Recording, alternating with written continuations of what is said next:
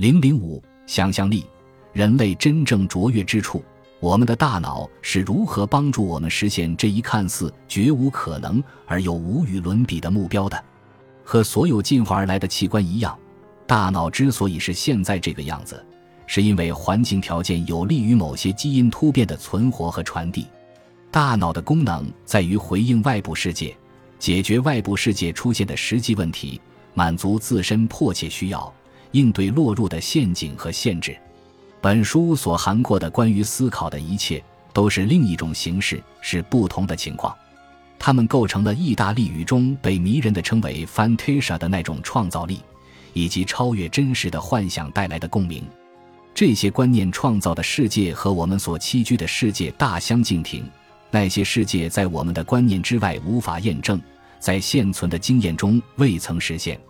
凭我们通过经验或观察得知自己掌握的资源无法实现，勇敢地追寻人类和其他猿类之间差异的神经科学家 V.S. 拉马钱德兰这样说道：“一份三磅重的胶状物，如何能想象天使？思考无限的意义，甚至追问自己在宇宙中的地位？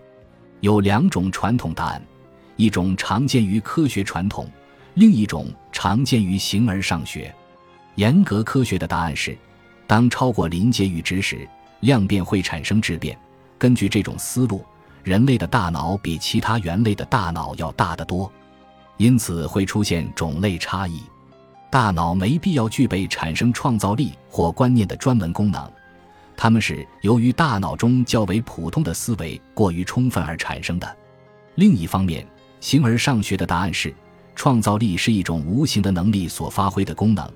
这种无形能力通常被称为心智或理性的灵魂，它为人类所独有，或者人类拥有其中独特的一种。两种答案都有可能为真，但不会两者皆真，而且二者都无法让所有人心悦诚服。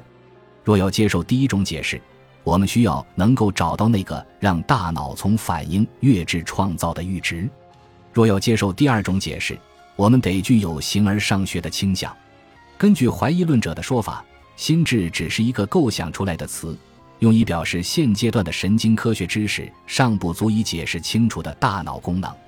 那么，我们该如何改进传统回答呢？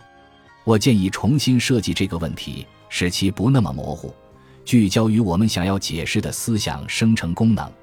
最能代表人类思维特征的词可能是想象力，它包括幻想、创新、创造力、重新构思旧思想。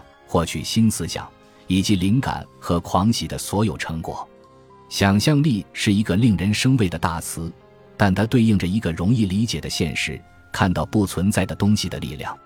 例如，像我一样的历史学家必须在想象中重新构造一个消失的过去；发明宗教的着实者必须在脑中看到一个未曾被看到的世界；故事讲述者必须超越经验来叙述从未发生过的事情。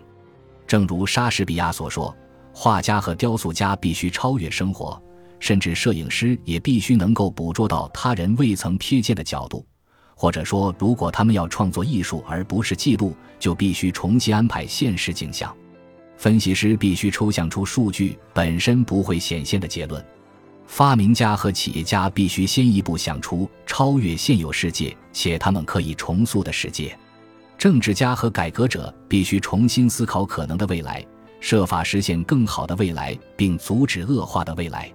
每个值得一提的想法的核心都是想象，摆脱或超越体验，重新处理现实，以产生某种并非只是快照或回声的产物。是什么让人类如此充满想象力呢？我认为，想象力由三种能力组成，其中两种是明确无误的进化产物。而第三种尚不明确。首先是记忆力，它是一种心智能力。每当要创造和开始做某事之时，每当带着有关过去所思所为的记忆思考或实践新事物之时，我们都会用到它。我们大多数人都希望记忆是好的，希望它是准确的，忠实于真实的过去，值得信赖，可作为未来的基础。但令人惊讶的是，也许。糟糕的记忆力最有助于创造想象力。本集播放完毕，感谢您的收听，喜欢请订阅加关注，主页有更多精彩内容。